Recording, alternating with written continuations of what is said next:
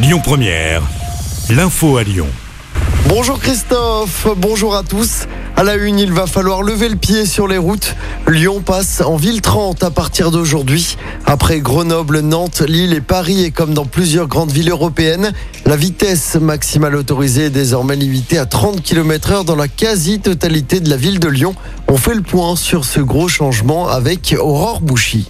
Et oui, un changement qui doit permettre de réduire l'accidentologie dans les rues de Lyon, alors que 84% des rues de la ville sont désormais limitées à 30 km heure. C'était 37% jusqu'ici. Quelques axes restent néanmoins à 50 ou 70 km heure. C'est le cas notamment du tunnel de la Croix-Rousse, d'une partie des quais du Rhône et le nord des quais de Saône, de l'avenue Berthelot ou encore du boulevard des Belges. Mais que les Lyonnais se rassurent, aucune verbalisation ne sera dressée par la police lors du premier mois. Et oui, la ville a en effet décidé de jouer la carte de la pédagogie. Ce délai passé, les contrôles seront accompagnés de sanctions et des radars seront installés.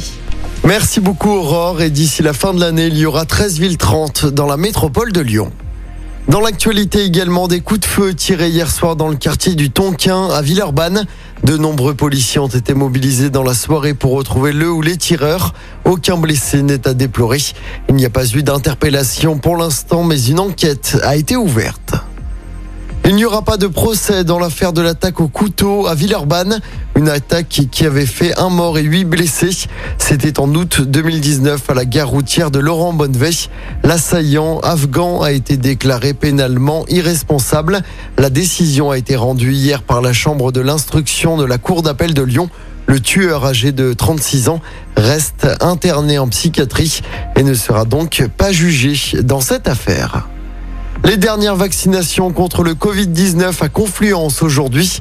Le centre de vaccination installé dans le centre commercial, en remplacement de celui du Palais des Sports de Gerland, va donc fermer ses portes ce soir à 18h. À noter que plus de 217 000 nouveaux cas ont été confirmés en France sur les dernières 24 heures. On passe au sport en football. Sans forcer, l'équipe de France a surclassé l'Afrique du Sud hier soir en match amical. Une victoire 5-0 avec notamment un doublé de Kylian Mbappé et un but d'Olivier Giroud.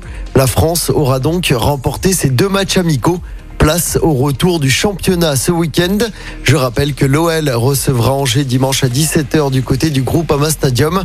En colère après les mauvais résultats du club, les deux virages du Parc OL vont faire la grève des encouragements pendant la première mi-temps de ce match.